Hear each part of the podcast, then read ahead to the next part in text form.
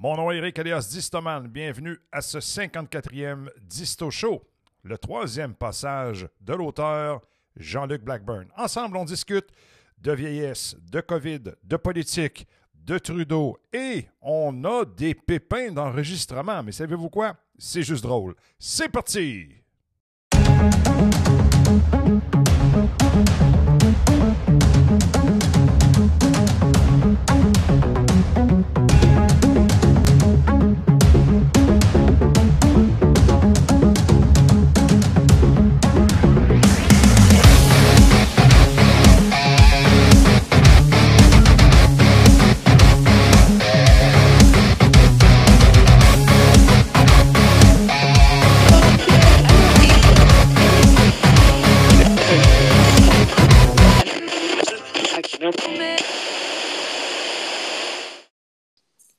Jean-Luc Blackburn, je te remercie énormément pour ton troisième passage. Comment ça va?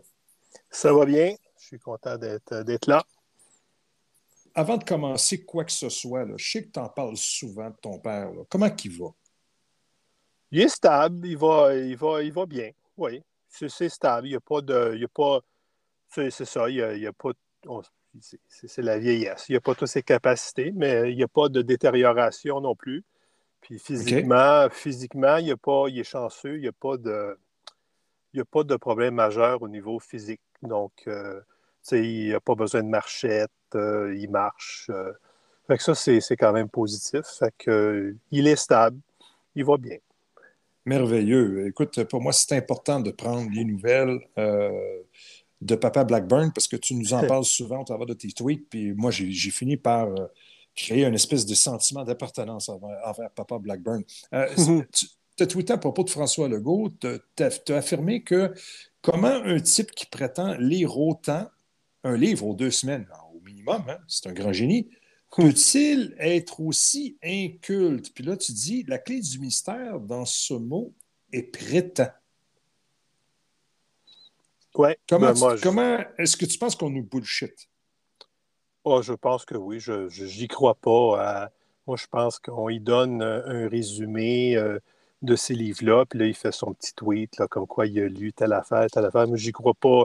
J'y crois pas du tout qu'un premier ministre. Puis souvent, c'est des titres, bon.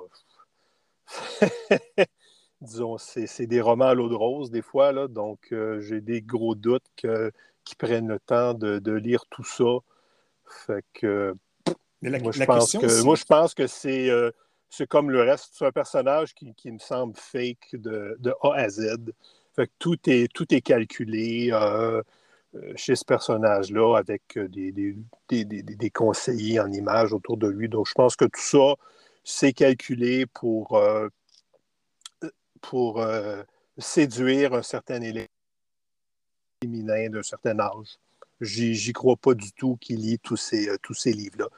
De ça, je pense, il y a quelqu'un sur Twitter qui avait, qui avait parlé, qui avait dit Ouais, Marie-France Bazot, elle, en avait parlé une fois, puis elle disait ça, ça se peut pas que aussi vite que ça qu'elle ait lu ce livre-là qui vient de sortir. Fait que je ne l'ai pas entendu, euh, Madame Bazot, euh, sur ce sujet-là, mais en tout cas, c'est ce que c'est quelqu'un m'a tweeté pour moi, c'est de la, gestion d'image et euh, j'y crois pas.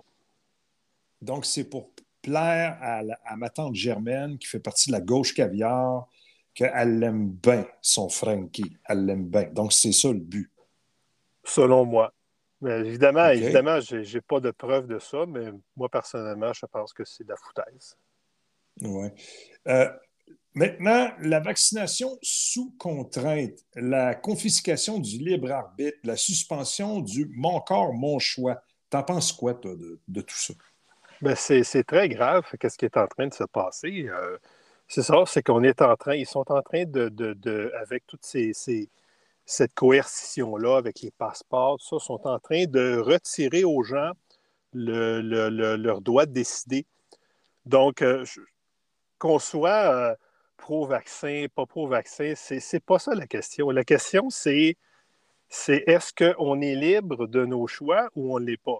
Puis là, de plus en plus, on ne l'est pas. Par exemple, euh, je parle, puis en plus, puis en plus, on sait, là, on sait que ça s'en vient. Ils l'ont fait en France pour les 65 ans et plus. Ils l'ont fait en Israël. Ils vont, la prochaine étape, aussitôt qu'il va y avoir une panique sur le nombre de cas, je ne sais pas quoi, là, ils vont dire Ah, euh, finalement, c'est trois doses, sans ça, tu vas perdre ton passeport. Fait que là, là, ah, c'est pas, pas, pas obligatoire, mais euh, ben, tu n'auras plus le droit d'aller au Témoin, tu n'auras plus le droit d'aller à ton club de, je sais pas, euh, ton club social. Tu n'auras même pas le droit d'aller voir ta sœur à l'hôpital, mais ce n'est pas, pas, pas, obligatoire. C'est juste que c'est sous, sous coercition avec les, les, mécanismes là, de, de, qui sont en train de mettre en place. Donc, donc finalement, peu importe ce qui t'arrive, toi, supposons que tu as eu deux doses, puis à chaque fois, tu as été malade une semaine de temps.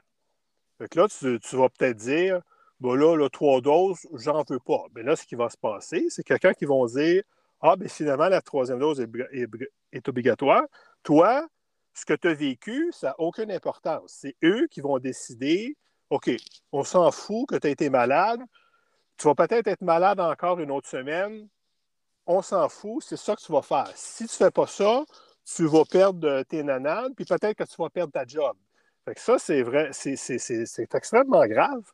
Puis sans compter, ça, c'est Si jamais tu as des effets secondaires plus élevés, là, ce qui se passe, c'est que tu demandes à ton médecin d'envoyer un rapport à la santé publique, s'il veut l'envoyer. S'il envoie le rapport à la santé publique, Là, ce qui se passe, c'est que ce n'est pas toi qui décides. Normalement, dans un monde normal, tu dirais Hey, j'ai eu une dose, j'ai eu tel, tel, tel euh, phénomène. Des, fois, ça se peut que ça, peut être une coïncidence. Mais d'un autre côté, peut-être que peut-être c'est pas une coïncidence. C'est normalement, dans un monde normal, c'est à nous de dire ben, j'ai eu le, ce première dose-là, j'ai eu tel effet, je ne touche plus à ça. Là, non.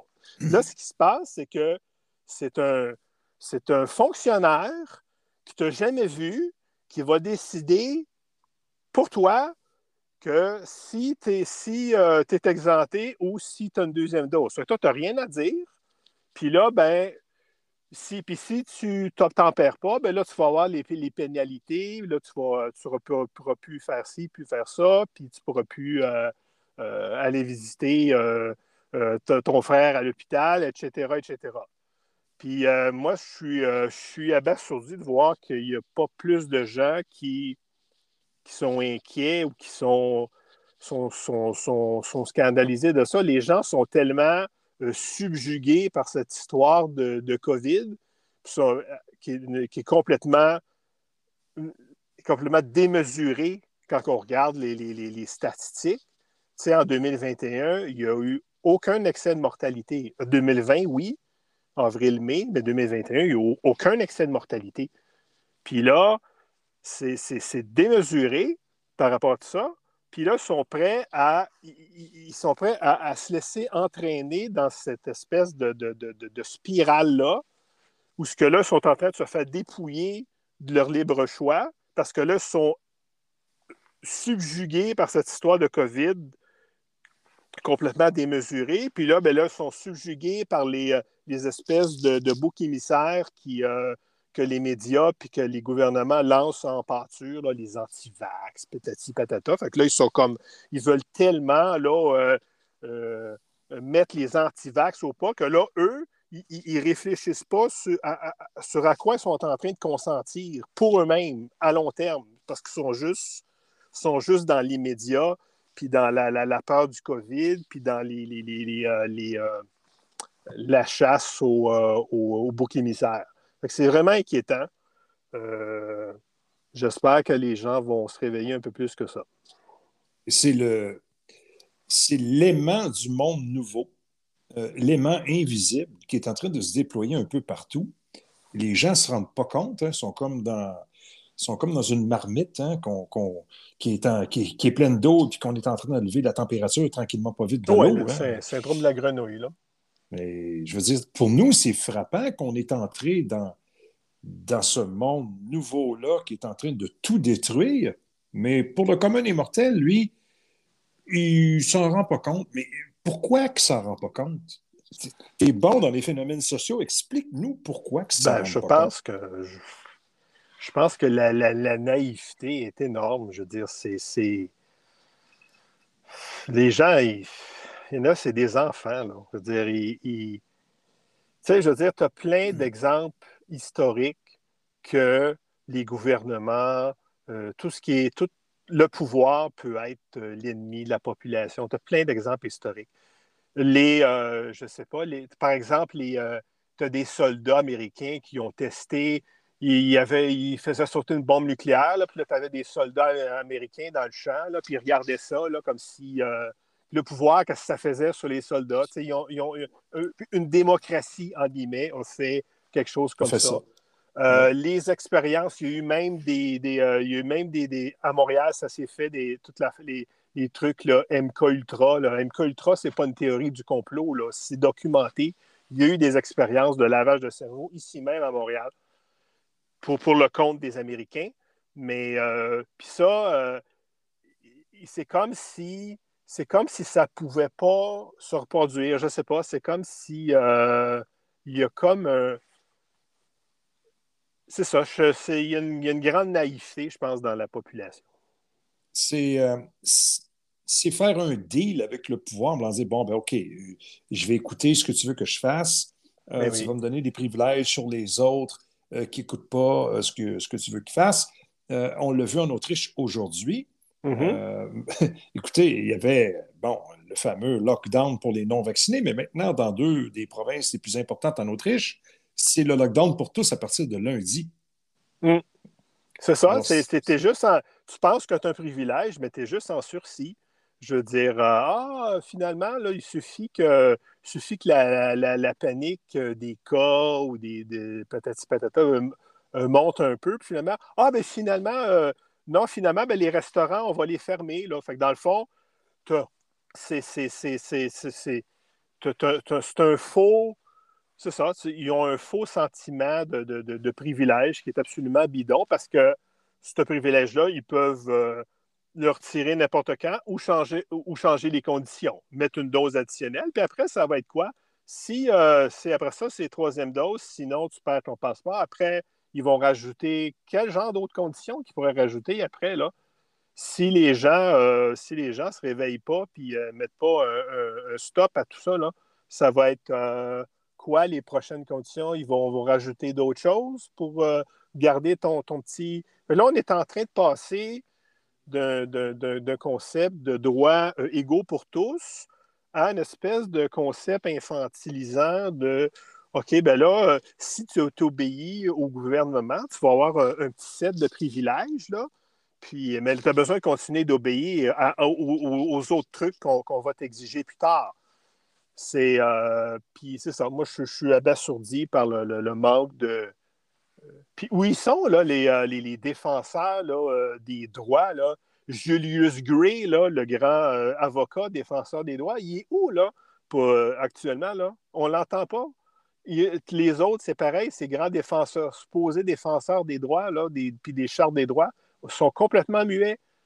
Ils ne se lèvent pas contre, contre ces trucs-là qui sont en train de se déployer le, seul qu'on a vu sortir, c'est Hans Mercier du Parti 51 qui a fait une, démarche en bonne et due forme en cause supérieure et puis il a fait rire de lui par une juge.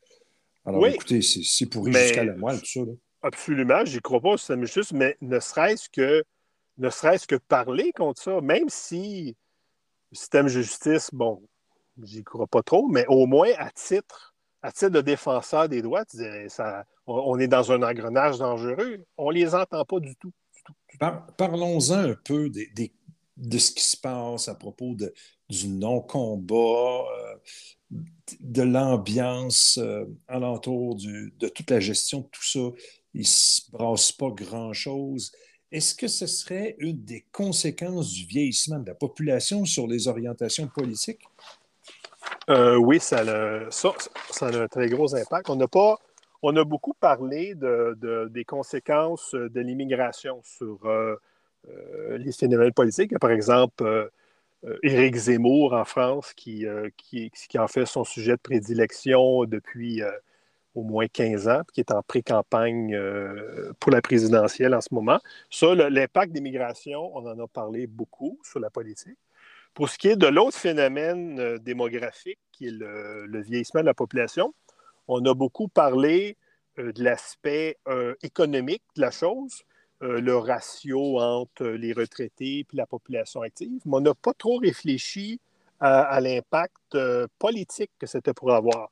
Puis là, je pense qu'avec le COVID, on l'a en pleine face. Parce que si je reviens dans le temps, en 1971, l'âge médian au Québec, c'était près de 26 ans. Donc, il y avait la moitié de la population au-dessus de 26, la moitié de la population en bas de 26, en 1971. En 1991, on était rendu à 34 ans. En 2020, on est presque à 43 ans. Puis ça, l'âge médian. Puis il y a des pays, c'est encore plus loin que ça. En Allemagne, ils sont rendus à 48 ans, l'âge médian. Puis ça, ça ne dit pas tout parce que ça, c'est l'âge médian de toute la population. Mais ça ne parle pas de l'électorat parce que les moins de 18 ans, ils n'ont pas droit de vote. Donc, l'âge médian de l'électorat, du corps électoral, est plus haut que, que, ce que, c'est, que des chiffres que je viens de dire. Et encore pire, les jeunes ne votent pas beaucoup, ceux qui ont le droit de vote en haut de 18 ans. Donc, l'âge médian des gens qui votent pour vrai, qui mettent un bulletin dans l'urne, est encore plus haut.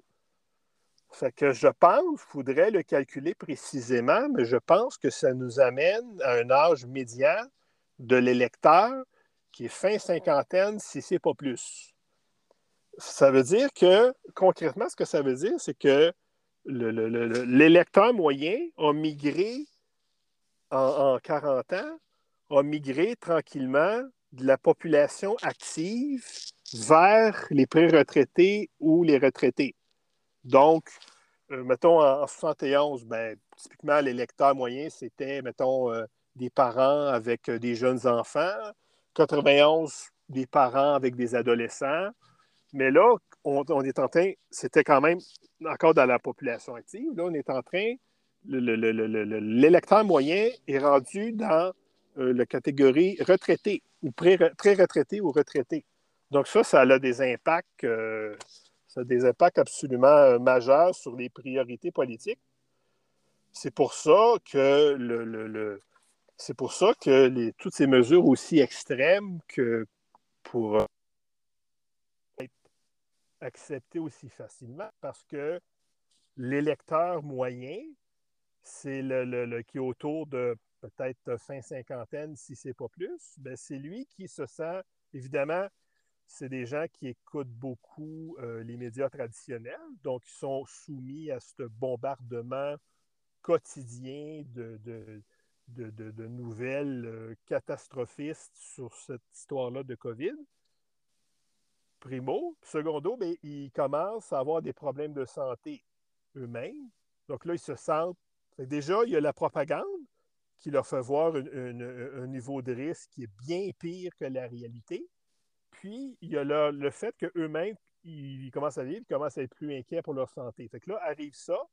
Fait que là, évidemment, ça a plus tout ça, toutes ces mesures-là extrêmes, ben, ont pu se déployer facilement parce qu'il y avait une population, euh, le corps électoral était réceptif.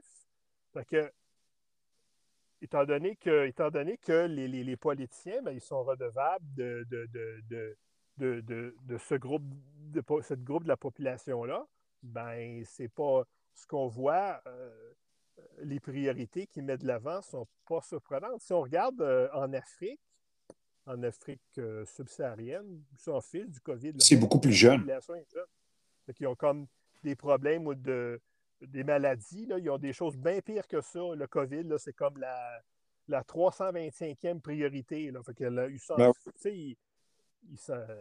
fichent du COVID là-bas. Puis je ne je, m'embarquerai pas dans la question là, des, des, médicaments.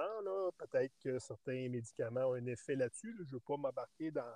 Je ne suis, pas assez connaissant pour m'embarquer là-dedans. Mais euh, donc, donc, c'est ce que le gouvernement fait ben, est centré sur les priorités des lecteurs, euh, moyens. Euh, bon, moi, moi, quand je parle, des fois, je parle sur Twitter, je dis, quand je parle des boomers, automatiquement, il y a un boomer qui me dit Hey, moi, je suis pas comme ça. C'est vrai. Mais c'est c'est sûr, si tu étais euh, altruiste à 25 ans, ben, tu, risques de l'être encore à 50 puis à 75. Tu, tu vas garder cette qualité-là. Donc, on est en train d'assister à une germanisation de la politique. C'est né en fonction des germaines et des vieilles personnes.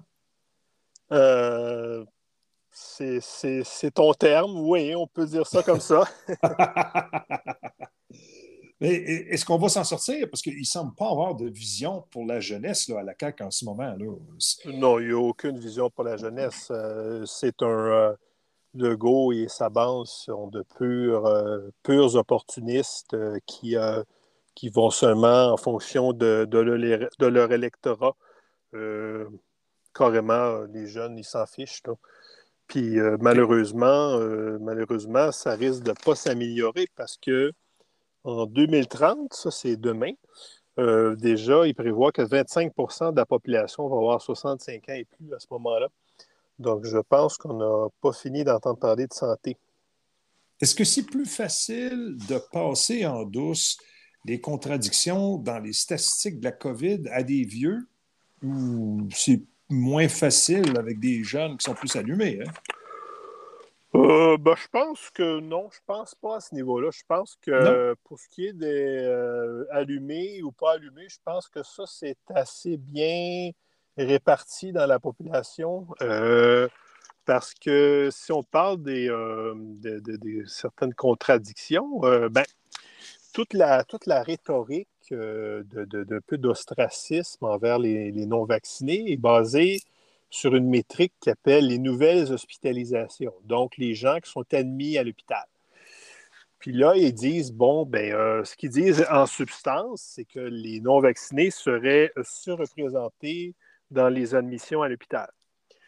Euh, le petit problème avec euh, cette donnée-là, c'est que quand on regarde une autre statistique qui est les hospitalisations en cours, donc les gens qui sont actuellement à l'hôpital euh, pour cause de COVID, eh bien, on regarde les groupes d'âge et puis c'est toujours entre les deux tiers et les trois quarts des hospitalisations qui sont dans le groupe d'âge des 50 ans et plus. Mais le problème, c'est que ces groupes d'âge-là, de 50 ans et plus, est vacciné depuis des mois à plus de 90% Donc, comment, comment on fait pour, pour concilier le discours que les non-vaccinés, euh, dans le fond, c'est eux qui sont surreprésentés dans les admissions à l'hôpital? La statistique euh, de ce qui se passe, de des hospitalisations qui sont en cours euh, actuellement, qui sont dans une catégorie d'âge qui est très vaccinée. Est-ce que je n'irai pas, pas dans, des questions qui ça pourrait être manipulé. Je ne veux pas m'embarquer là-dedans.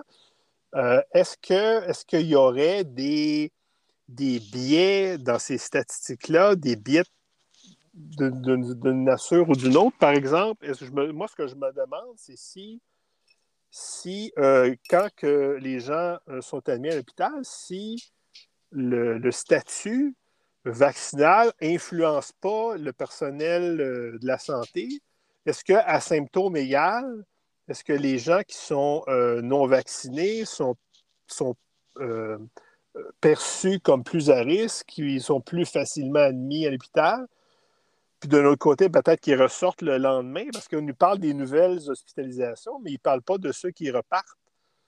Donc, euh, si, si, le problème, si le problème, c'est les gens âgés non vaccinés, ben pourquoi qu'ils ne disent pas euh, tout simplement, ben écoutez, euh, les, c'est 50 ans et plus, 60 ans et plus, si vous n'êtes pas vacciné, venez, ça presse, parce que dans ce groupe d'âge-là, les, les, non-vaccinés sont, sont surreprésentés.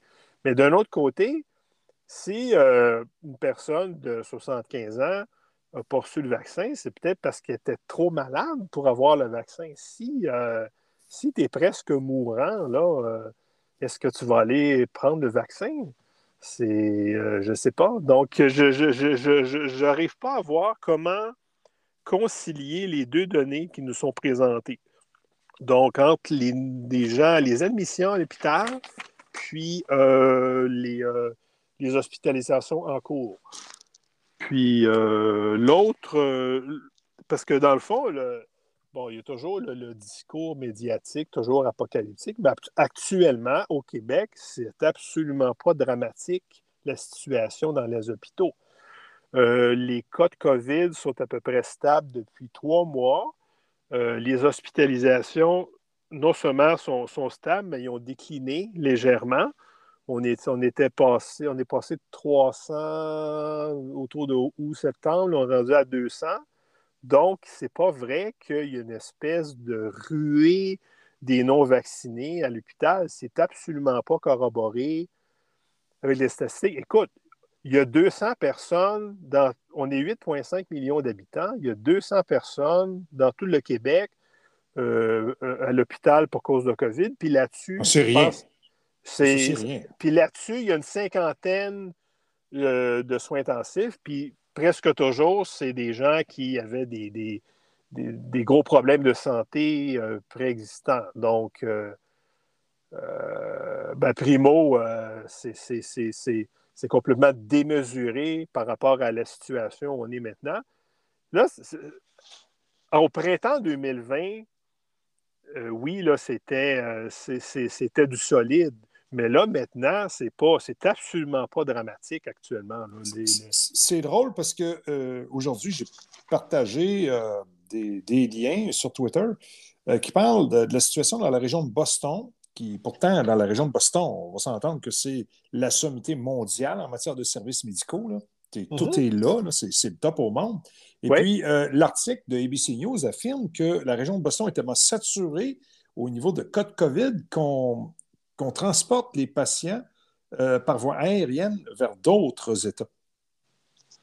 Est-ce que c'est de la propagande? Moi, j'ai aucune façon de mesurer la vérité. La vérité je ne sais pas quoi dire. Euh, j'ai. Puis juste, juste les, notre voisin, l'État du Vermont, eux, les cas augmentent en continu depuis le mois d'août. Pourtant, ils sont à peu près à un niveau de vaccination semblable. Je, veux rester prudent, mais j'ai l'impression qu'on a été touché solide au, au, printemps 2020, puis qu'il y a un niveau assez important d'immunité naturelle dans la population. Puis peut-être que, parce que moi, je pense que l'immunité naturelle est largement supérieure à l'immunité qui est procurée par les vaccins qui sont sur le marché en ce moment, bien peut-être que peut-être que euh, le, le, virus actuellement au Québec, il stagne peut-être parce que justement, ben, il y a tellement de gens qui, qui, qui l'ont eu, souvent sans le savoir, qui sont immunisés, que ben, finalement, ça, il y a plus beaucoup de, on n'a plus beaucoup de problèmes avec le, virus. C'est une hypothèse, je ne sais pas. Peut-être que dans deux semaines, un mois, ça va repartir en fou, puis on va remonter à, à 4000 cas par jour en janvier. Je ne sais pas. Je ne suis pas devin, mais j'essaie de, de voir, j'essaie de regarder les données et de comprendre la logique. Comment ça se fait que le Vermont, juste à côté, mais la différence entre nous et le Vermont, juste à côté, c'est que le Vermont, ils n'ont presque rien eu au printemps 2020. Oui, c'est vrai. Nous, nous, on y a goûté au printemps 2020. Fait que c'est. Est-ce que c'est ça la, clé? Moi, je pense que c'est les prochains mois qui vont, qui vont nous dire si, si ça continue au Québec, le COVID, les cas, puis les, de stagner ou de presque pas monter comme ça jusqu'au cœur de l'hiver en janvier, ça, reste comme ça, peut-être qu'on va pouvoir se dire, moi, peut-être que finalement, euh, pour ce qui est du Québec, ça, on, est en train de passer à autre chose au, niveau, au niveau de la maladie comme telle. Au niveau de, la politique autour de la maladie, ça, c'est une autre chose. ça, c'est une autre affaire. Euh, selon toi, euh, est-ce que les, nouveaux antiviraux développés par Pfizer et par Merck représentent une planche de salut sur laquelle on pourrait s'accrocher pour se sortir de cette crise-là et sortir du tout vaccin?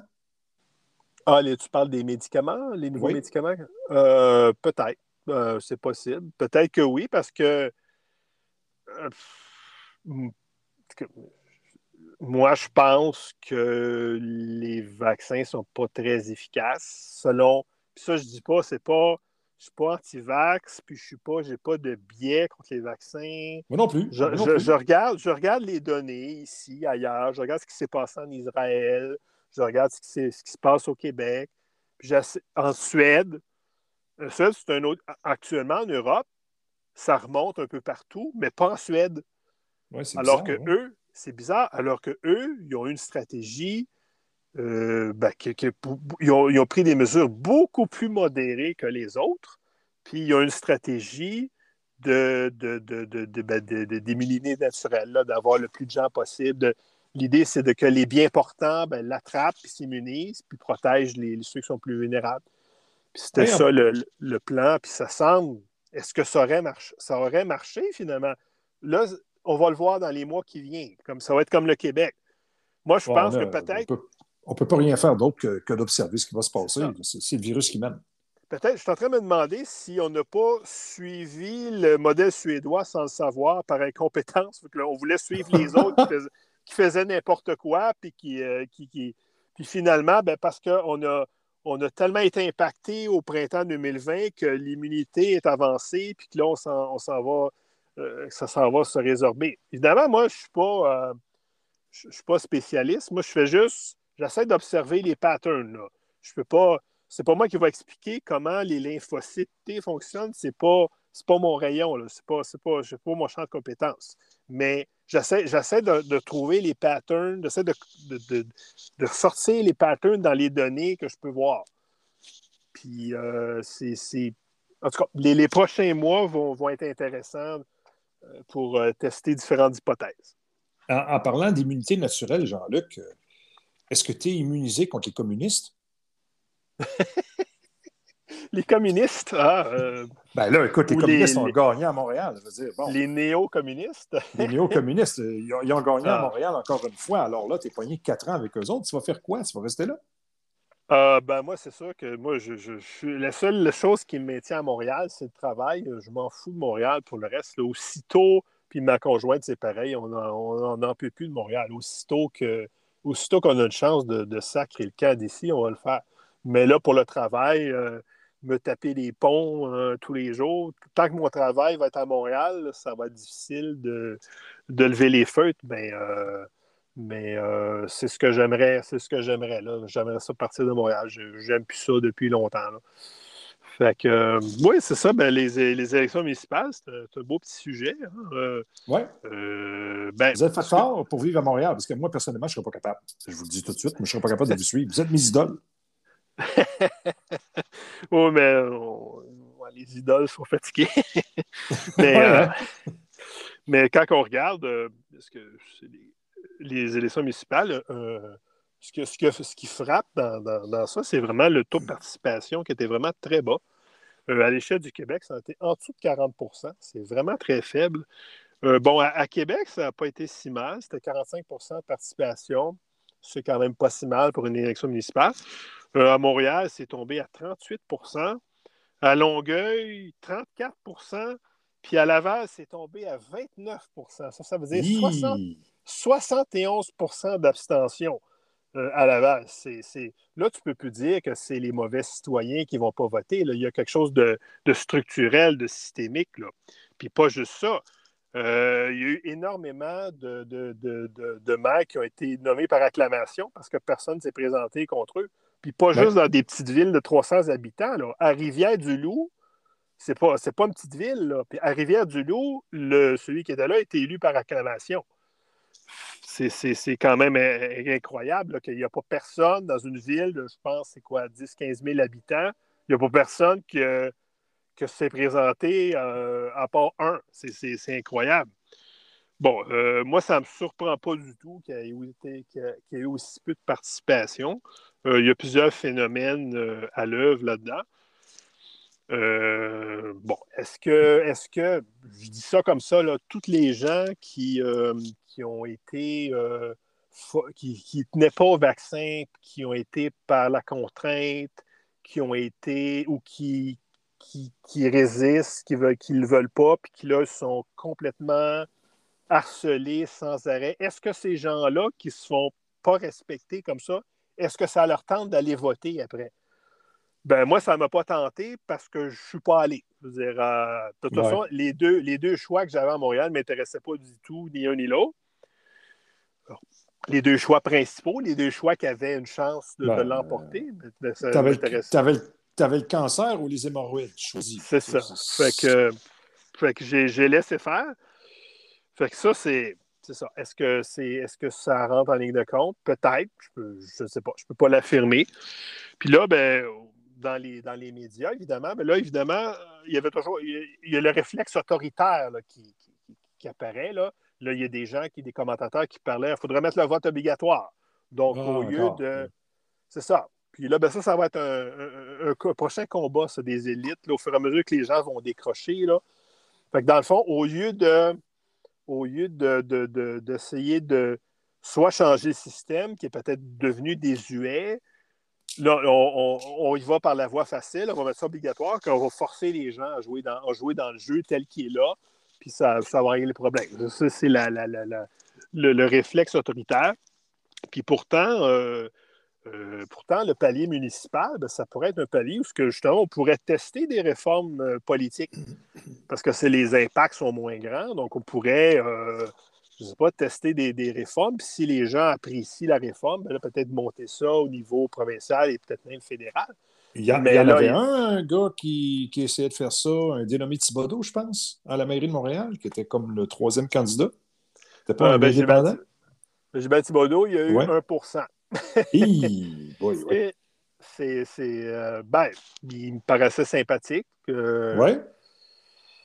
Mais à un moment donné, euh, moi, je suis un peu tanné de, jouer dans une fiction, ce que tu sais, dans le fond, que tu as perdu d'avance. Puis, tu sais, je sais pas, c'est comme. Euh, c'est sûr, sûr que c'est des gens qui c'est mal vu de ne pas voter, mais je sais pas, moi, je suis tanné de, tanné de jouer dans une illusion que dans le fond, que les dés sont pipés.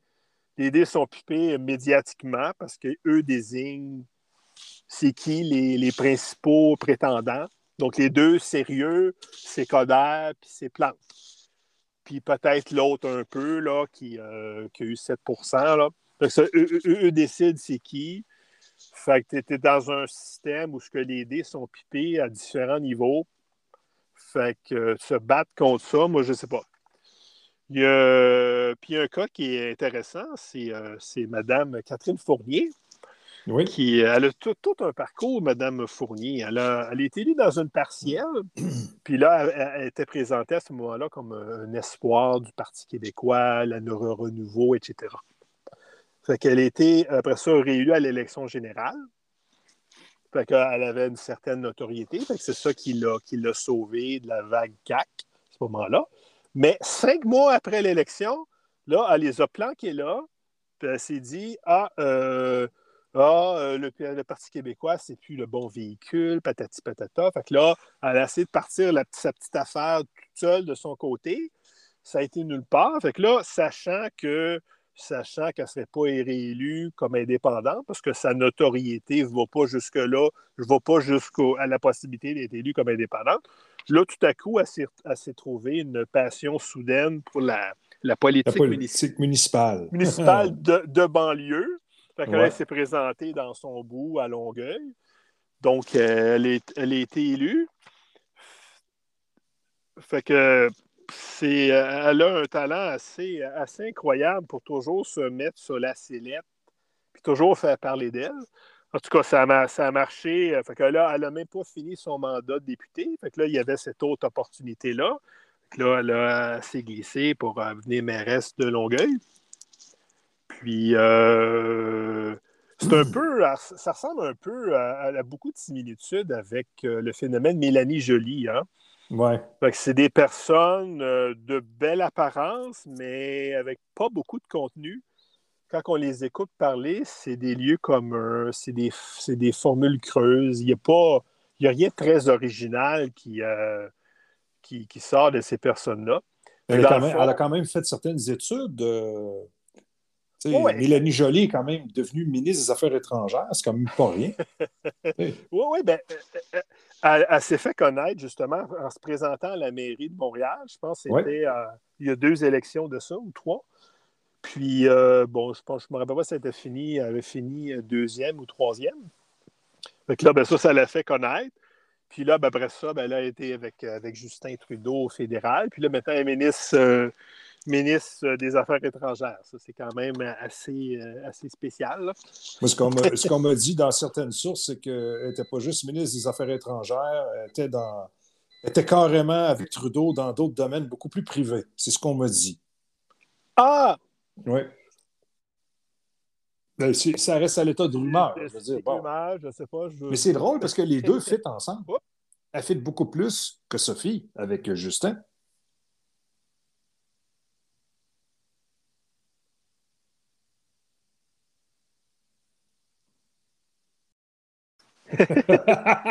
Mesdames et messieurs, vous avez entendu le bip de la voiture de Jean-Luc Blackburn. Pour moi, Jean-Luc, pour moi, Blackburn, c'est là, tu chauffes un char allemand ou européen. Je me trompe-tu? Euh, euh, japonais. Ah, j'étais dans le chat. J'étais dans le chat. Mais tu es quand même un homme d'une très grande qualité. Moi, écoute, euh, je suis un, pauvre homme qui chauffe un Jeep. Revenons-en à, Justin et à Mélanie. Que Justin a quand même eu du flair de mettre Mélanie comme ministre des Affaires étrangères, Vladimir Poutine doit être complètement terrorisé de sa présence. ça va être très drôle. C'est incroyable quand il pense euh, des, des, gens aussi vides, aussi peu de, de, contenu euh, se retrouver avec des, des, postes pareils. Moi, ça, c'est. Ce qui est drôle dans toute l'histoire, Jean-Luc, c'est que c'est c'est Marc Garneau qui a été carrément expulsé du cabinet. Il s'est passé quelque chose qu'on ne sait pas. Et mhm. personne ne parle de ça. C'était quand même son ministre des Affaires étrangères. Il y a quelque chose qui s'est passé. Ah, quelque chose qui vous échappe. Sûrement. Euh, en, terminant, Jean-Luc, est-ce que tu as un nouveau livre en gestation? Parle donc de ça. Je pense que. J'ai euh, euh, commencé, évidemment, le sujet, c'est le sujet incontournable, c'est toute la, la folie euh, du COVID. Bien, évidemment, je ne vais pas juste parler de ça, je vais, euh, je vais euh, aborder d'autres domaines, évidemment. donc, j'ai commencé, j'ai commencé à écrire certains paragraphes. j'ai ah! commencé récemment. je ne promets rien. C'est beaucoup de travail, évidemment. Mon, mon livre de 2016 ça, s'est étalé sur, euh, sur, plusieurs années. Hein. Euh, ben, mm-hmm. Évidemment, pas, pas, de façon intensive, parce que, évidemment, le, temps est limité. Mais euh, donc, j'ai commencé à écrire ça, certains, certains passages. je ne fais pas de promesse que, que ça va sortir. peut-être que peut-être que dans un an, je ne sais pas, la, l'actualité va être tellement rendue ailleurs que, que ça n'intéressera plus personne. Je sais pas, on ne sait pas où on va avec ça. Donc, euh, mais je pense que je pense que quand il y avait eu le, bug l'an 2000, j'avais songé, parce que moi, j'avais trouvé que c'était complètement exagéré euh, depuis le début. Oui, il y avait un problème dans certains systèmes, mais tous les, tous les, les, catastrophes qu'il y avait, euh, euh, prévu autour de ça, des avions qui vont tomber. C'est ça complètement farfelu. Puis j'avais, j'avais, je, m'étais dit, il faudrait, faudrait quelqu'un qui ait un livre sur le bug l'an 2000, l'arnaque du bug l'an 2000. Il n'y a personne qui le fait, je crois. Évidemment. Le monde a fait beaucoup d'argent avec ça. C'était ah très payant pour bien des compagnies. C'était très payant, c'était, c'était exagéré au fond. Ça ne veut pas dire qu'il n'y avait pas un, problème. OK, you're back. Es-tu là? Eric? C'est là? Oui. Oui, c'est ma blonde qui a appelé et a coupé le, truc. Euh. On l'a pas facile à soir. Ah, écoute, des affaires pires que ça, comme le COVID, comme les Russes, comme Taïwan. Euh, les missiles hypersoniques, euh, moi, la variole, les dettes, l'inflation, bref, c'est ça, on est là-dedans. Mais j'espère que tu vas avoir un, chapitre sur l'ingénierie sociale qu'on est en train de vivre dans, ton livre. Tu sais, toutes ah. les étapes. Ce serait intéressant de te voir décortiquer, tout ça. Effectivement, bon, c'est une bonne idée. Oui, je vais, je vais, je vais, parce que j'ai comme j'ai comme j'ai pris mes notes, là, tous les, trucs que je veux aborder. ça, ça, ça. Puis je vais rajouter ingénierie sociale. bonne suggestion, je vais rajouter ça dans mes, dans mes thèmes à aborder. Parce que, tu sais, ton tweet que tu as envoyé, il y en a qui l'ont considéré comme étant le tweet du mois, puis je le cite, avez-vous remarqué comment les peuples reviennent à leurs racines avec le COVID? L'Australie redevient un bang, l'Allemagne et l'Autriche reviennent à l'autoritarisme, la France revient à son étatisme tout-puissant et à son élitisme méprisant, les rois, les reines, hein, bien entendu, Versailles, et le Québec redevient tribal et mouton. On ne change pas, hein? Ben, il y avait, il y avait, il y avait c'est un peu c'est un peu humoristique. Euh, on, rit jaune, là. C'est comme il y a un fond de vérité, je pense. Là. C'est sûr que c'est un peu euh, légèrement exagéré, mais, mais pas tant. non, tu es, en plein dedans. Mais si le nouvel opus, c'est pour ressembler à ça tout le long, moi, je suis désolé, mais je le veux demain matin, parce que c'est mourant. C'est mourant. Ouais, je, je, vais essayer de. Ouais, c'est ça. c'est sûr, c'est, sûr qu'un livre, un, tweet, il faut, faut que ça soit une punchée en 280 caractères. ça, c'est comme une certaine forme d'écriture quand tu écris un livre de, de 100, 150 pages, là, c'est un autre registre complètement. Là, tu as, l'espace pour t'étendre, puis parler de ci, parler de ça. C'est euh, une forme d'écriture. C'est sûr que ça, si ça, ça voit jour, ça va être un livre euh, probablement assez différent de ce que j'ai fait euh, en 2016, là, sur la pensée magique. C'est un autre. Ça, va être un autre. ça, va, ça va être assez différent, je crois. Ben, ton, personnage de Blackburn, il, est punché, il est acide, mais pas trop. Euh, il va dans les raccoins, il n'hésite pas des fois à donner un petit coup de coude d'un genre. C'est ça qui est intéressant, parce que tu descends le coup de bas, puis tu es comme piqué sous Ben, puis à un donné, tu le remontes bien haut, puis le gars se ramasse dans le vitré, puis il a la face dans le plexiglas, puis il n'est plus capable de s'en sortir. Il y en a qui n'aiment pas ça. Moi, j'aime ça. Mais euh, comment tu fais pour garder une constance comme ça tout le temps? Parce que c'est ça que moi, c'est ça qui, m'intéresse, c'est la constance que tu as. Comment tu fais? Euh, bien évidemment, je fais. Je, c'est une bonne question. Je fais attention à. Évidemment, il faut toujours que je fasse attention à ce que je dis pour ne pas aller trop loin. Parce qu'évidemment, euh, des fois, euh, des fois, si je disais le fond de ma pensée, ben, je pense que. je pense le compte serait fermé. Oui, je ferais fermer mon compte. Fait que, évidemment, ben, c'est, n'est pas dans mon intérêt. J'aime mieux euh, pas dire certaines choses ou les dire avec une, euh, avec une espèce de twist euh, un peu spécial pour justement que si, si ferme mon compte, ben, je, recommence à zéro. Hein, je, je, vois nulle part avec ça. Donc, il faut, faut, faut, être prudent. pour ce qui est de la constance, je sais pas. J'imagine que je suis fait comme ça. Euh, j'essaie de. J'essaie d'être rigoureux, toujours. J'essaie ah, de. Quand j'essaie de ne pas faire des affirmations. Si quelque chose est hypothétique, je vais dire que c'est hypothétique. Si j'essaie de ne pas faire des. Ça va, oui, je pensais que ça avait coupé encore. Oui, non, non, non. Euh, j'essaie de ne pas faire des affirmations qui sont pas, que je ne peux pas étayer par des données. Fait que, puis les trucs, j'essaie de ne pas être, aller au-delà de, de, mon champ de compétences. Donc, je ne parle pas énormément d'économie parce que je me sens pas, euh, je me sens pas assez solide là-dedans pour pour en parler de façon euh, avoir des choses euh, pertinentes à dire là-dessus. Donc, si je parle d'économie, c'est plus général. J'essaie de ne pas, de pas aller au-delà de mes compétences, d'aller jusqu'où je, me sens confortable dans ce que je dis, puis de, que ce soit toujours euh, factuel. Ici, c'est de l'opinion, mais ben, je dis que c'est de l'opinion, mais J'essaie de toujours, euh, que ce soit toujours basé sur, sur des données autant que possible.